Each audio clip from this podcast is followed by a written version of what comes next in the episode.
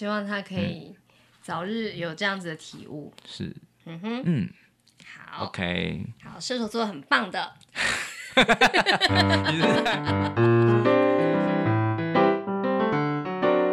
欢迎收听《夫妻纯聊天之音乐人间观察室之夫妻好心情》。我是冠豪，我是丽萍。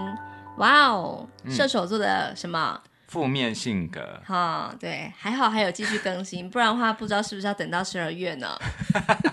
等到射手座的时候。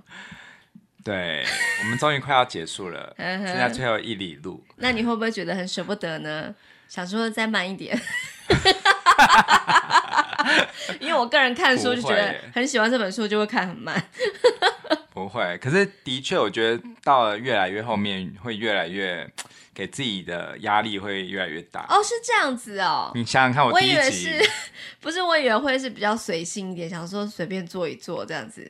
呃，虎头蛇尾哦，不是，应该是。你有没有发现一件事，就是我的创作越来越长。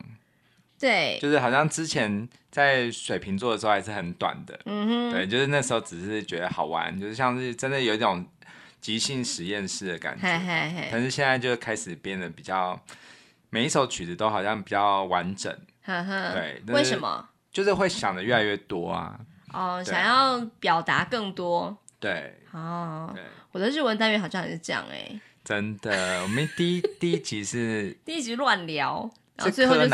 对对，对，你看只有一句话，然后之后就变成十几句。呃，对啊，就现在都二十句。可是我觉得这样蛮好的。为什么？就是我很喜欢进步的感觉啊。哦。对，就是原子习惯嘛，总是不停的往前走，这样子。是是是。对对对，所以我觉得，嗯，摩羯座应该算是蛮幸运的，可以就是在最后的时候可以听到你的创作。对，可是摩羯座我觉得算是我最难创作的一首，hey. 因为我的个性中很没有摩羯座，hey. 就是很不务实，你非常的不务实，也非常没有责任感，你非常的没有责任感。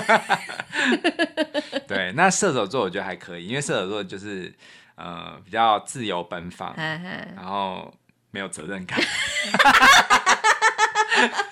哇塞，你要关掉了啊。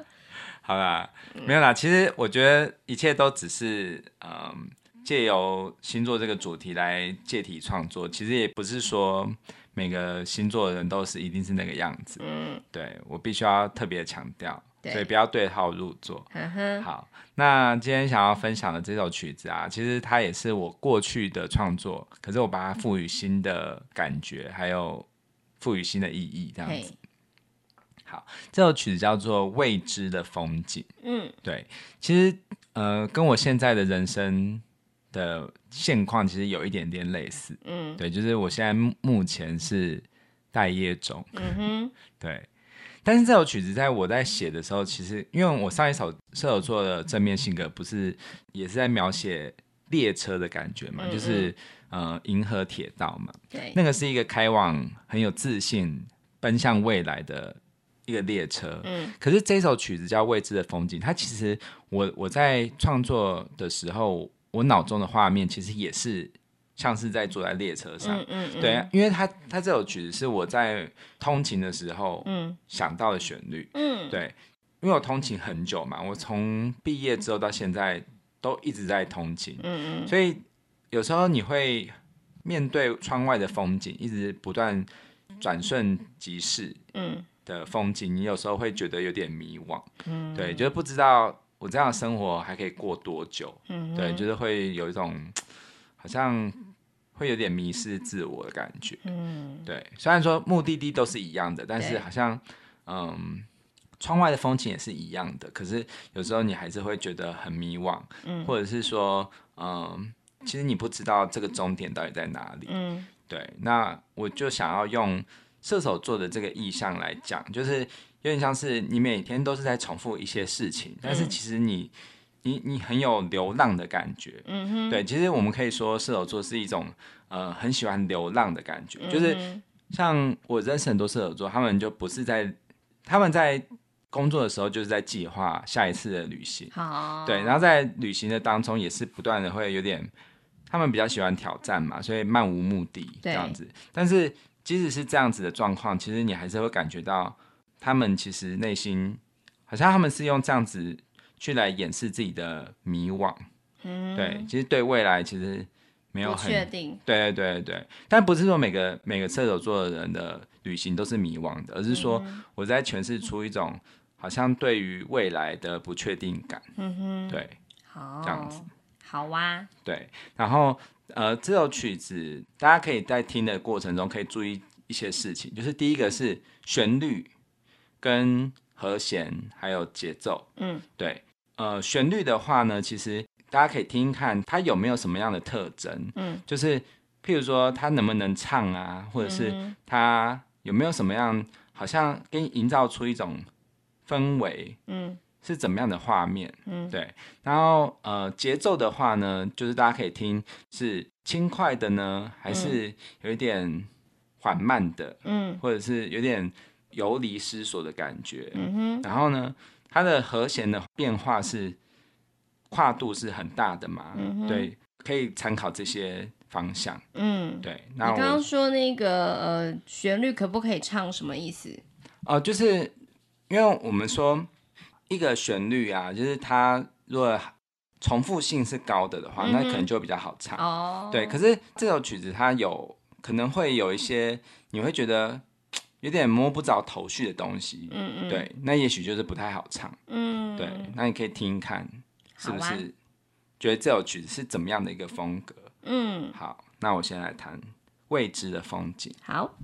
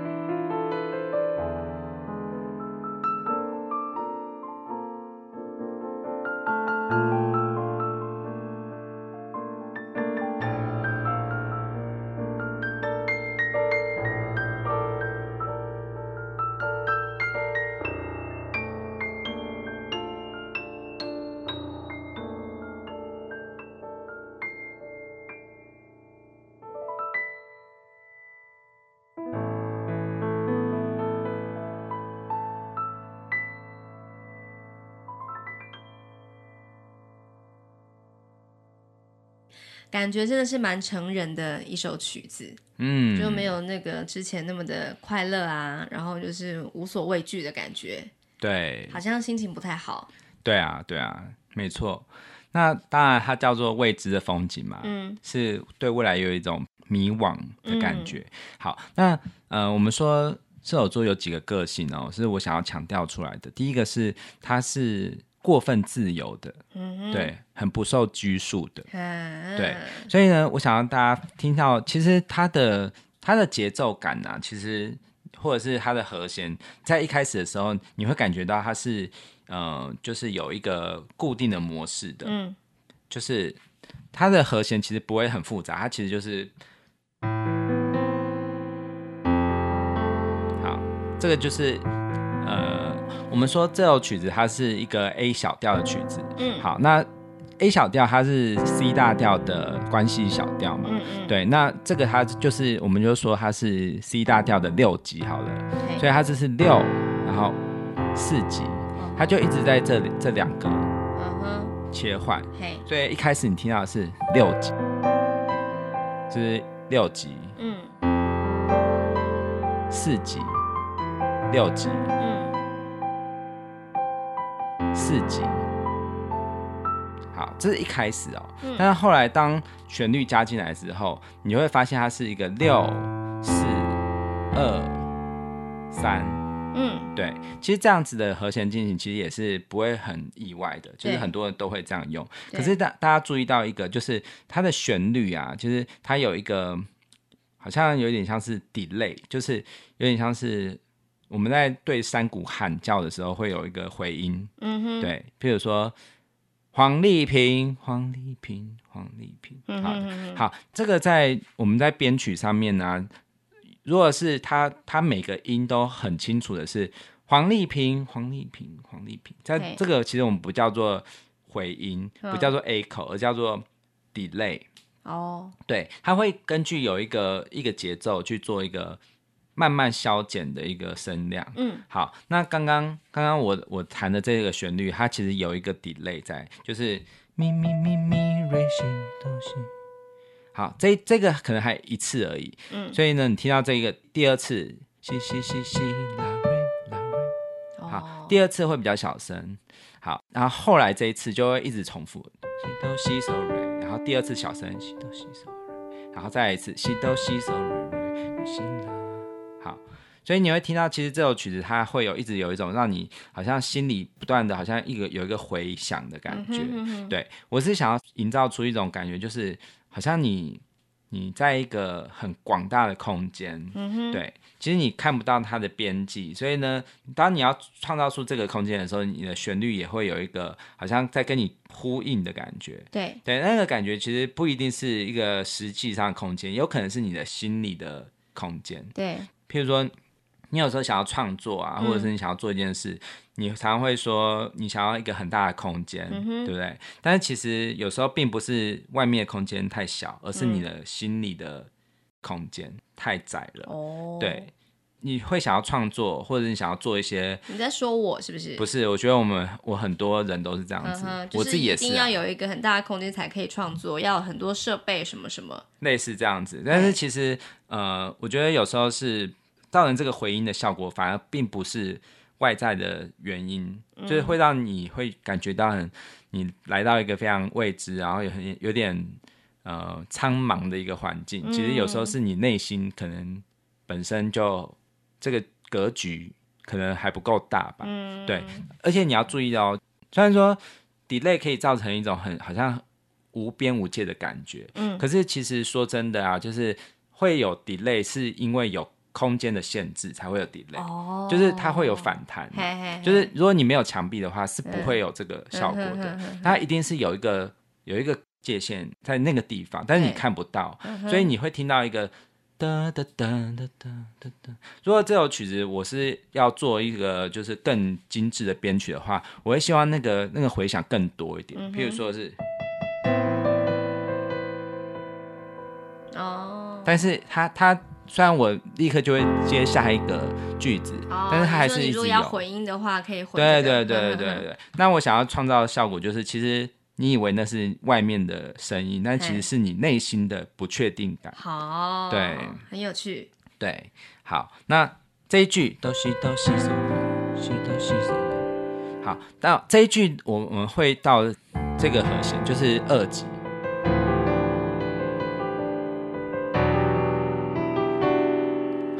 这个和弦很特别，是第一个是、嗯、呃比较是调外的和弦，就是我们说这个 A 小调好了，这个 A 小调里面它是拉西。好，如果是调内的话，就是这几个音。就是拉西哆瑞咪发嗦拉，都是白键。对，好，但是呢，这个地方会出现一个升发。嘿，如果以前有听过我讲调式音阶的人，可能会有印象。有印象，但是完全不记得。这个叫做 Dorian。哦。对，Dorian 的话，就是如果你要全部弹白键的话，就是从 Re 开始弹。好，这个效果其实是很多你会想要创造出一种未知的苍茫的一个，好像嗯，就有点像是天堂一样，或者是一个好像异国的感觉，其实都很喜欢用这样子的音阶。嗯，好，譬如说橄榄树。嗯嗯嗯嗯，对不对？对。好，那或者是滚滚红尘，嗯，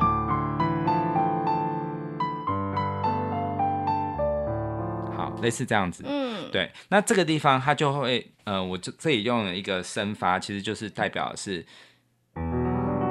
好，其实我我搜寻了几次之后，我发现这个地方很未知，而且好像来到一个抑郁的感觉，好，当我加了这个音的时候，你就会有那种感觉，有有有。对，然后呢，你听，你仔细听我的那个呃每一段的旋律啊，它其实最后的那个终点的那个音，就是结尾的那个音，嗯、它都不是，就是在这个拉哆咪这个调里面，譬如这个三三个音中，它的位置都都不是拉和哆和咪、嗯、这三个音。如果是譬如说，如果是我回到哆好了，你就不会有那种未知的感觉。譬如说。嗯好，你就会觉得好像很容易看透嘛。对对对，但是我是，好这个西是它的第二个音，拉西，对。不对？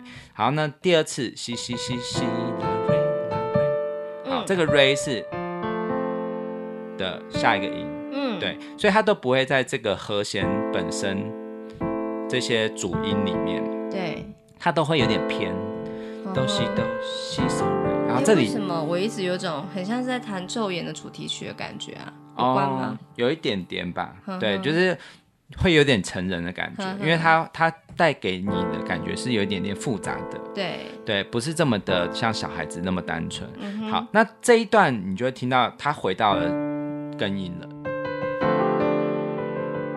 好，这个是一种假象，它会给你一种好像暂时的稳定感，对，但是呢，它会凸显出下一句。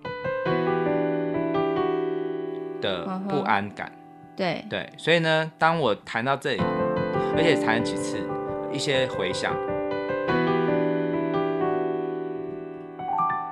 的时候，你就会觉得这这个旋律到了这个地方，你会更更不知所措。对对，所以这一首曲子在一开始的创作理念是这样子。嗯，好，那后来呢？后来就是因为其实，嗯，射手座的人他他有一种个性就是。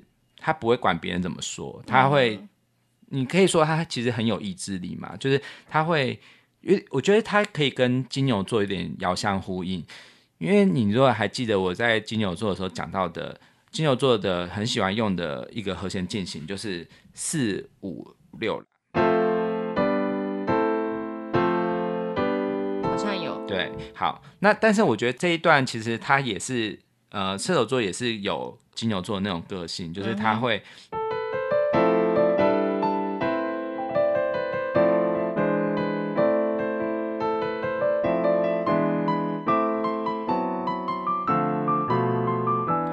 但是他会更多一种幽微的一些变化。譬如说，你听到这个地方，它第一个是它有很多的呃装饰音，就是这个地方就是好，这代表是他们。他们讲话其实是比较就是夸式的，哦、就是比较不会像像那个金牛座是金牛座的旋律是。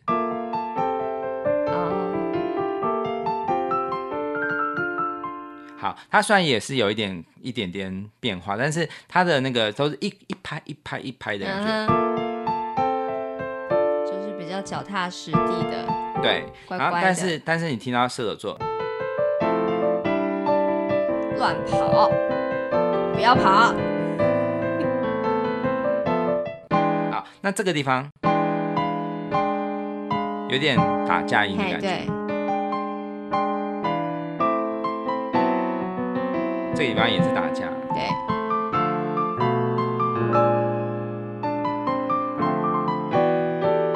好，这里又 Dorian 出来了，嗯，对，好，所以这个副歌的感觉就是它会有一种笃定的感觉，对，就在前面的那种，好像前面的你会听到比较多的是爬音的东西，对。就是像真的是电车的那种，一直在喜欢喜欢窗外流过的风景的感觉，对对对对，像一格一格的感觉。对，然后然后这个地方我就想说，其实你是要呃诠释出他心里面，他对于他他虽然说他对未来很未知，可是他们有一个中心理念，就是他其实不是在漫无目的的搜索，他其实对于。哲理就是我们说射手座对于呃一些哲理的东西，哲学啊，还有宗不管是宗教或者是他个人的呃自我嗯。意识等等的东西，他都是很有兴趣想要去追求追求的吧，而且是很狂热的。所以你听到后面呢，他他虽然说他前面是比较安静的追求，嗯哼，好，但你听到后来的时候，他可能会。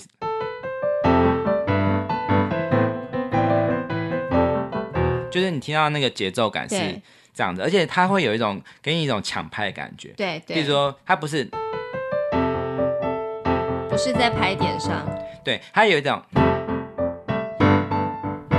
哼哼哼，什么版本龙一感？对对对，版本龙一的曲子会给你一种狂热的感觉。是，对，那我就是把他的那种狂热感觉，其实你要狂热的话，其实就是要有。节奏的切分的感觉，他就不会这么的、这么的，就是中规中矩。所以是笃定的感觉吗？对，嗯哼，对。而且他对于自我，嗯、呃，算是有一种别人说什么都没办法管到他的感觉。就是今天这样一直讲下来，我真的觉得很感叹啊。对，你管越多，他逃越远。对，好，好。所以呢，他这个旋律。第二次的时候，就是主歌第二次主歌的时候啊，嗯、呃，它前面也也有一个前奏，就是好，这段前奏其实就是整个变得更宽广的感觉。嗯、它原本是在这个地方，然后后来会变得低音。对，哇，对，就是好像你开始更加的感觉到这世界的辽阔。嗯、对，那。后来第二次的主歌呢，你会听到他其实已经完全后来已经没有在弹那个主旋律了，他他会有一种，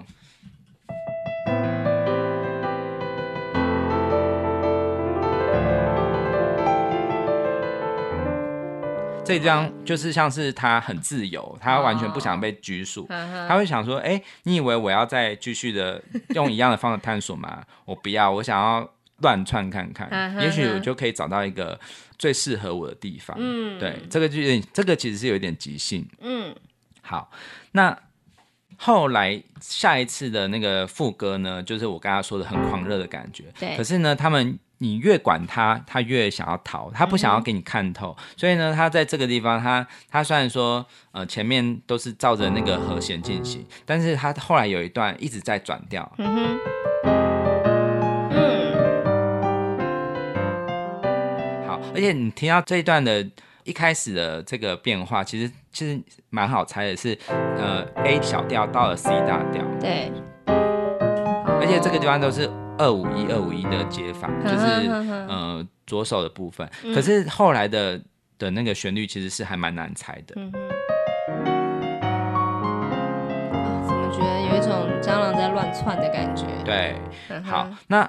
这个地方我有点是随便即兴的感觉，其实就是它没有什么逻辑，它就是它有些地方你会感觉到那个乌云有露出阳光，嗯，它有一些大调的东西，对，对，代表的是它其实它本身个性其实还是是偏向乐观的，嗯嗯，对。可是呢，它还是有一个空洞的理想的感觉，那个理想终终究是一个很空洞的，建立在不切实际上面的，嗯哼，对。所以呢，他后来又。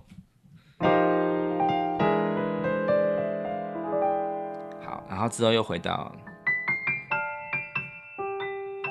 这样子，嗯，好。但是你听到最后，它在一次的发展之后，在一阵发展之后，它最后的和弦啊，是完全是一个偏离整个这个 A 小调的。而且你知道，最让你感到就是不受拘束，或者是呃很没有束缚感，就是。可能是动能最强的一个一个和弦，其实就是跟你这个这个音这个拉只距离一步的这个半音。对，对，我们之前有说过，你还记得吗？是就是记得，譬如说，就你像是你的家门口外面，就譬如说你叫你的小孩进来，嗯，室内，他就说我偏不要，我就是在外面，嗯、但是其实离家最近的。好，那不要进来了，你就在外面吧。对，那这样的话，你会觉得。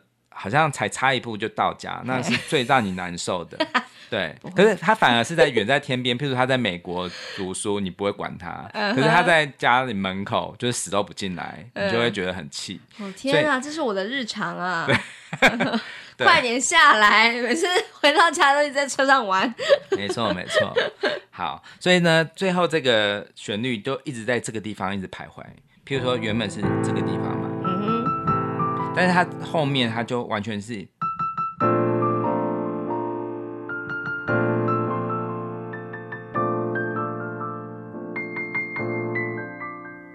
好。那最后呢，我我让他听话了，就是我用 音乐。你用什么？我是用音乐来，就是希望说他可以听话，所以我最后还是有回来这里。哦。但是我我给你一个悬念，就是我一直都没有谈到那个第三个音，第三个音是象征的是。定义它的色彩，就是是大调还是小调？啊、oh，好好，对它，所以你会听到一个啊，是，它跳过了。对，但是我最后我会我想要它最后是悲观的，对，就是还是不听话。对，对，所以那个悲观是父母悲观吧，不是他个人。对，没错。对我，我一直在犹豫哦，因为其实我知道射手座他有一个缺点，就是要过分乐观，所以我想要让他最后是有史以来就是星座系列的负面性格中第一个回到大调的。我想要最后是哦，对，可是我觉得不负面啦。对啊，对啊，但是他的有一个负面性格是过分乐观哦，对，所以你觉得他最后他如果是过分乐观，要这样子很没有意思，就好像就是都。就是直接闯关成功的感觉，而且我甚至还有想过，说我想要他不解决，就是我想要让他最后回到的是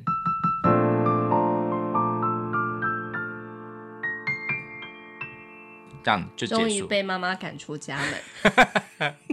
对，可是我为什么我会回来这边？我是觉得，嗯，就是我希望这是我给射手座一个提醒啊，就是说射手座的人有时候有点太。向外探索了，太过于就是一直都忽略回到自己内心这件事情。嗯、但是其实，呃，你会一直去流浪，其实是因为你自己内心没有没有笃定的感觉。嗯、那我觉得，即使好，即使你回来，你还是一个不开心，可是起码你回到的是当下了，就是你你自己已经。你你从这里解决到这里，其实是一个很大的一步。虽然说它只有一个半音，但是它其实是一个很重要的一个过程。它甚至是比你刚刚一直转调那边还要勇敢的。对，当你在转调的时候，其实你是乱的感觉。那你可能会看到偶尔的大调的阳光，可是那不见得是代表你真的有有从此以后是过得开心的日子。但是反而是你就是忠于自己，回到原来的这里。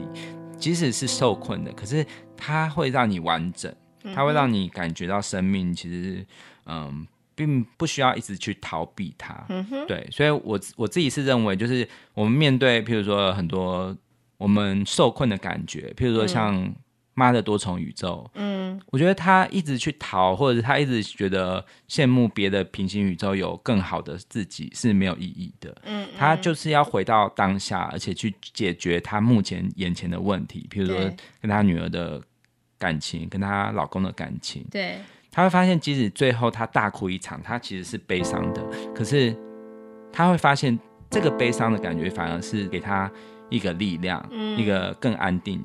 可以继续往前迈步的一个动力，嗯哼，对，所以我最后想要这样子来诠释，嗯，对，虽然是它是未知的风景，可是真的是未知吗？我觉得听到最后，我相信大家都有自己的答案，嗯，对，很棒，很棒，嗯。嗯，你真的要认真哦，是是是，对啊，好，那嗯，你有什么样最近有？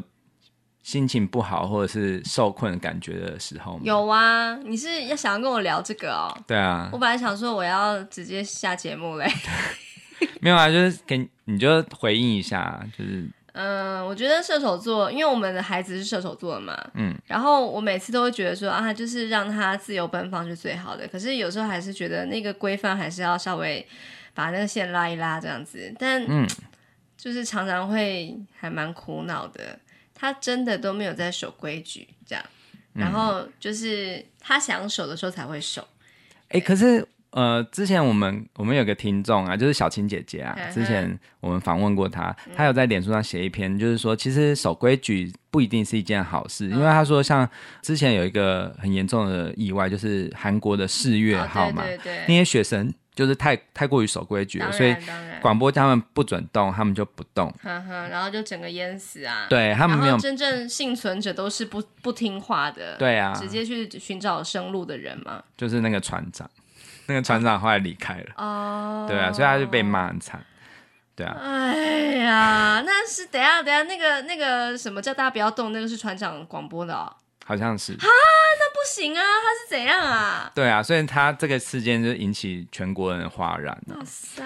对，那我今天也有跟你讲一件事啊，就是呃，有一个故事是这样，就是有一个一直在飙车，就是一直在超速驾驶的人，他每次都被警察拦下来，然后开单。可是因为那个人他实在是太有钱了，所以他根本就不怕失去钱。钱对，然后那个警察他有一天他就。决定用不同的方式，嗯，他就就是不罚钱，对，不罚钱，然后就是拦下他之后啊，那个人就就是超速的那个人就正要掏钱包，很开心要掏钱包的时候，说就是可以解决就是小钱啦的时候，然后那个警察就忽然坐到他的车上面，就开始跟他聊天，好，对，聊很多，就是聊啊说，哎、欸，你最近怎么样啊？这样就是一直聊一直聊这样，关屁事，对，然后后来那个人就。之后再也不敢超速了，哦，因为不喜欢被警察缠上，是不是？对，因为他不喜欢自己的时间被浪费。所以你的意思是说，就是如果要杜绝某些坏习惯的话，应该是要给予真正的，就是有急到痛点那一种惩罚，是不是？不是，我是觉得是可以反向思考。譬如说，他一直在做一件错的事情，嗯，然后我们以前都会说不可以，不可以，这样子会怎么样呢？但是他就是讲不听嘛。嗯，那我觉得之后就可以说，好啊，你现在尽情的跳。你现在尽情的 去狂奔，对，我今天就是这样讲，对，好，既然你都讲了，他我觉得他以他的叛逆个性，他可能就会觉得，哎，你今天很反常，那我不想做。你也很好笑。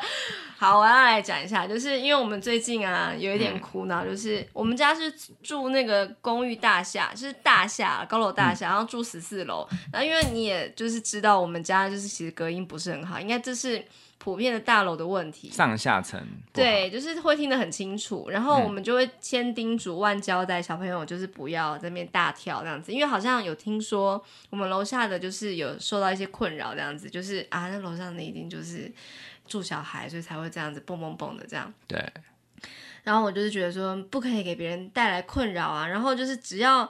我们家的萝莉只要有跳或是跑，就是跟狗这样追来追去的，嗯、就是说不行这样子。然后每次一发生，就是说不行，不可以这样子，嗯，完全没用，真的一点用都没有。然后我今天就是觉得，我已经因为我就是很很不爽啦，嗯、就觉得怎么讲都没用。那我今天就突然就是有一个奇思妙想，就想说，那你爱跳就尽量大跳特跳吧。我就说，其实我今天真的很不开心，因为我。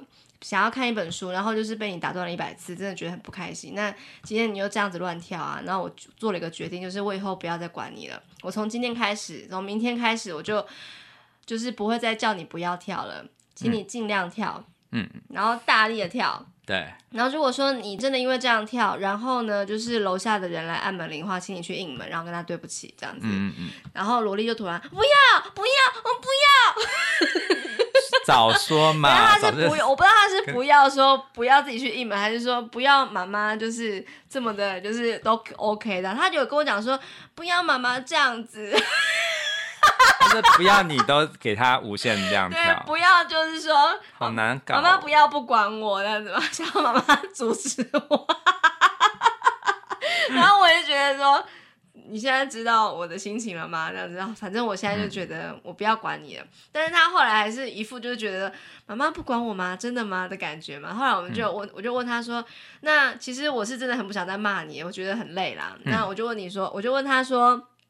那你觉得你是想要这样子很用力的跳下去，还跳下去，继续这样跳，还是说就是你想要改变？他就跟我说，嗯、我想改变这样子。我说那你要怎么改变？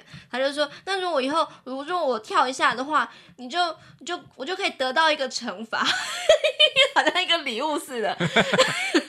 那我就说那什么那样子，然后他就他就我忘记跟我讲什么。后来我们就讨论一个结论，就是说如果他跳第二次，我就第一次先警告，第二次就是哎、欸、怎么又跳了的时候，我就。把他关到一个洗手间里面，这样子。嗯，然后他还说啊，哎、欸，可是我可以在里面玩水。我跟你讲，他就是那种被，其实他是坐牢，他一定会在那个牢房里找到一个乐子。他会拿汤匙挖出去啦，绝对会的。刺激刺激一九九五，对对对，刺激二零零五二零一五，他的年纪。对，他出生那一年。对，我觉得他就是，嗯、呃，好像不太能用一般的。的方式来管束他，嗯，对，因为他就是很不喜欢照我们说的做啦，对，对，就是他真的是这样，点就是这样子，所以我今天就是有一点厌世，想说好，那你就跳吧，这样。所以我觉得你做的很好啊，就是真的吗？因为真的就是你要怎么样让呃射手座的人就范，其实就是。不但不要管他，还给他无限宽广的空间，是吗？他就会自己创造一个牢笼，自己把自己是这样子吗？会。可是因为我其实一直在讲的时候，我都会，因为他一直说不要不要妈妈这样的时候，然后我就有一点觉得我好像是在赌气，嗯，就是其实我根本就不希望他可以尽量跳，可是我却这样说，所以我就有一点在。一边在反省，因为别人觉得说他这样的反应还蛮好玩的。你反正你不是那种，就是好啊，你跳啊，他真的跳的时候你就更生气，这样就好了。你不是真的是，其、呃、实我要忍耐嘛。你不是讲反话他，他真的就开始用用那种很大力的在那边就是 bad boy，呃那个三天三夜的。对啊，他如果开始跳起精武门怎么办？扫堂腿子，对啊，就是就是就是那个罗志祥之类的，反正我。有点紧张，但是就是我紧张，真的楼下会开始抗议，嗯、但是我又很希望它会发生，因为我很希望它真的，就是我们家小孩他真的可以得到一个自然发生的结果，嗯、他就真的是会打扰到别人，别人真的会就是上来就是客诉这样子。哦，哎、欸，你下次来演一段，就是他又在跳嘛，然后我就偷偷溜出去，就装那个楼下的暗电。哎、欸，好哎、欸，好啦好啦，这不就是像那个圣诞老公公那个 那一招吗？就请隔壁阿公用那个什么，最后他最后他就是像是迎迎宾似的，就是很快的冲到门口就开门。没有，他一定会说这是谁？一定是隔壁的阿姨什么的。我不知道，反正我我就是很想要知道，呃，孩子到底要怎么样才可以，嗯，因为我觉得他应该是蛮需要我们正向的去管教他，不是说就是用一种刻意打压或者是不停的打骂惩罚那一种。对，而且他是那种会抗拒，譬如说我叫他做好吃，然后我看着他，他就会说你不要看我，他说你不看我才做好，这样，他就是很爱这样，因为但是明明。就是他先，他先不乖，我才看他，不，并不是说我看他，他他故意不乖啊，就他就是一定要比我们还要高上一等的感觉。嗯，对。啊，我这边很诚挚的邀请所有的射手座的朋友们，赶快来给我们一点指点吧，就是要怎么样可以管束你们？因为他们觉得，就是不要管我们，就会做好了。哪会？好 好苦恼哦。对啊，因为我看到射手座有很多缺点，有有几个就是，譬如说像自以为是啊，或者是 过分自信啊。他真的非常有自信。对，然后还有不够敏锐，会忽略他人的感受。那有没有就是节奏感很差这一点？我觉得他他节奏感不太好。没有，这个不是，我知道这不是个性，他是能力的关系。对。因为他们也常粗心大意、嗯、心直口快、不听劝诫。你知道他就是九月即将上小学，然后我就是有一点担心，说这样下去我们的关系一定会更紧绷，嗯、所以我一直在想，你会一直说赶快写作业，赶快。对对对，然后我就会想说，我其实不想要当那样的妈妈，就是耳提面命，然后到自己也很生气，然后小孩子也很不开心这样子。你就说啊，不写没关系啊，你自己后果自己负责。我跟你讲，我一直都是这样想的，可是我就是有看到一些呃，已经是小孩有上小学的妈妈，他们有分享说，就是、嗯、啊，就是真的都很不乖啊，都不写功。课啊，就是这边怎么不读书什么的，很伤脑筋。然后我就会跟他说，嗯、虽然我的孩子还没有上小学，我就说，如果是我的话，其实我不太想要管这个部分呢。一就是我很懒，二就是其实我也不想要，就是这么的，嗯、呃，陪写功课啊，要帮他就是订正什么的，因为我觉得他应该慢慢的为这个自己负责嘛。嗯。因为你知道，你不是有一个呃，这个亲戚，他就是完全不管小朋友的课业，然后小朋友他就自然的发展，然后就发展的也蛮不错的。嗯，因为妈妈就是直接讲说，你不要问我这个，我真的全部都不会。然后小孩就只好自己想办法嘛。嗯，那我觉得这个状态是我很期待的，所以我就想说，那我就不要管啊。但我那个朋友都会讲说。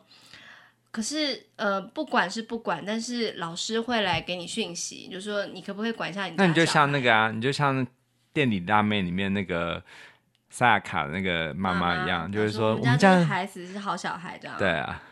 你说，如果是这也是你们的教育方针的话，那我要转。是，因为我觉得我终究还是会回归到一个地方，就是我不想要给别人带来困扰。嗯、就是如果说我们家小孩就是都不写功课，然后就是拖垮大家的进度，然后就是老师也觉得很伤脑筋的话，我会觉得很不好意思啊。当然也是会希望说，至少在一个就是限定的规范里面，不要太夸张。但我就觉得、嗯、啊，可是以萝莉这个个性，我觉得她好像会很难自律。对，所以我在想说怎么办。所以你知道，我最近就是觉得有点烦这件事情，所以我在想说，我们是不是要为我们的 podcast 节目，就是呃，创立一个新的单元，叫做亲子会议。嗯，对，就是不管怎么样，就是就来聊一聊这样子，也不要管说什么你功课怎样，或者是我们没办法陪你，或者是他有什么怨言想要跟我们讲的，就全部来聊一聊这样子。嗯哼，嘿，那也许会是一个。创造对话的机会的一个开始吧。嗯哼哼哼。那也许你会很难剪。对，我会想到，呃，我们的那个呃资料，对资料夹里面，其实还有几集是我们录的，但是我还没有剪，因为我不想面对。是不，是不是？不是啊，就是因为真的没有什么重点。他，哦、你知道，萝莉她的。做法，他就是会想什么就讲，对，想什么就讲什么，然后完全不给你准备，就是你即使之前有跟他 re 过说，哎、欸，我想要怎样，想要聊什么，然后他就会一直岔开话题，然后有时候甚至有有时候会给你一直在那边就是胡来，他真的很不配合，哎，对啊，我也不知道，反正我只是觉得说，呃，我希望我跟萝莉的关系不要因为上小学之后变得更紧绷啦，对啊，因为我觉得。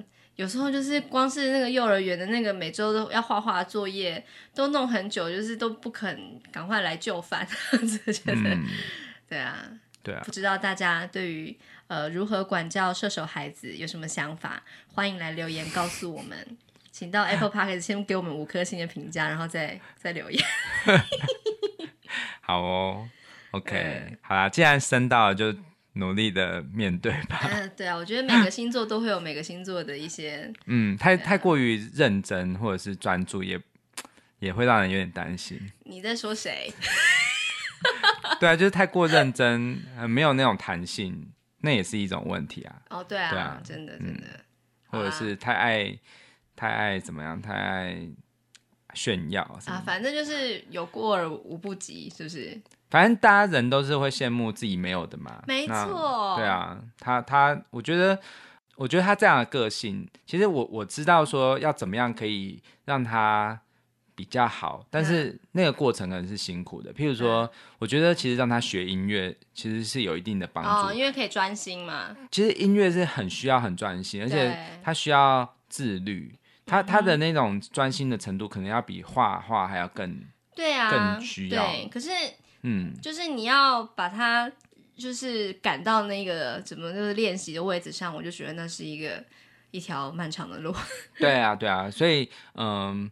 但是也是有看过很多很好的射手座的音乐家嘛，嗯、对，像像灿斌就是啊，哦、那个许灿斌，哦、平凡的音乐人，因为他自己很喜欢，所以他怎么样，他不会叫苦，他会回到这个位置。然后像什么九十让啊，他他们都是其实很多很多射手座音乐人嘛，嗯、对，那。我觉得他们是，也许他们本身是很狂热的，可是他们当他们发现，其实你要先自律之后，努力的去学习之后，你就可以在音乐上发挥那种狂热，然后不受限制的即兴，哦、那种快乐。还是要有一定的基础跟实力嘛。对啊，对啊，对啊。嗯、但是我觉得，就是你愿不愿意去忍受那个练习的，对练习的辛苦是那。我觉得反而最后你要不要当音乐家是其次，重点是你从这个过程中，其实你可以感受到，它会让你发泄一些精力，呵呵对，然后还可以让你找到一些跟自己对话的空间。但是前提是要有意愿啦。对啊，如果没意愿的话，也是就是逼迫而已。对，可是我觉得我们小孩是真的很有创造力，嗯、我觉得他是算是一个。会创造东西，他有他会他会。对，比如说他很喜欢劳作，就是他会一直做一些小东西。对对对，我觉得这个世界因为有这样子的会有创造精神的人变得很丰富美丽，对对对。对，对，所以我我觉得其实他不是走音乐，我也是很期待他未来会发展出对啊，会变工艺家哎，对啊，但是他会发现所有东西学到最后都要专注力，而且都要自律，这样对对，对，对。啊，所以他现在可以自由自在的创作，可是当他要更上一层楼的时候，他也会碰到一个天花板，嗯、他也会知道要静下心来，好好的面对。对啊，希望他可以早日有这样子的体悟。是，嗯哼，嗯，好，OK，好，射手座很棒的。你是在信对自己信心喊话的？对啊，觉得可以啦，因为我我觉得射手座的人的个性啊，嗯嗯是是乐观，对对对，其实是那种有时候会真的是乐观到让我觉得说，我刚刚这样子骂他，他怎么那么快就恢复了？他是不是骗我的？嗯的那样的感觉嘛。但我希望是真的，是他真的觉得说，反正啊被骂了，被骂结束了，这样。妈妈，我跟你讲哦。对啊对啊对啊，不会往心里去。希望是真的。嗯，对啊。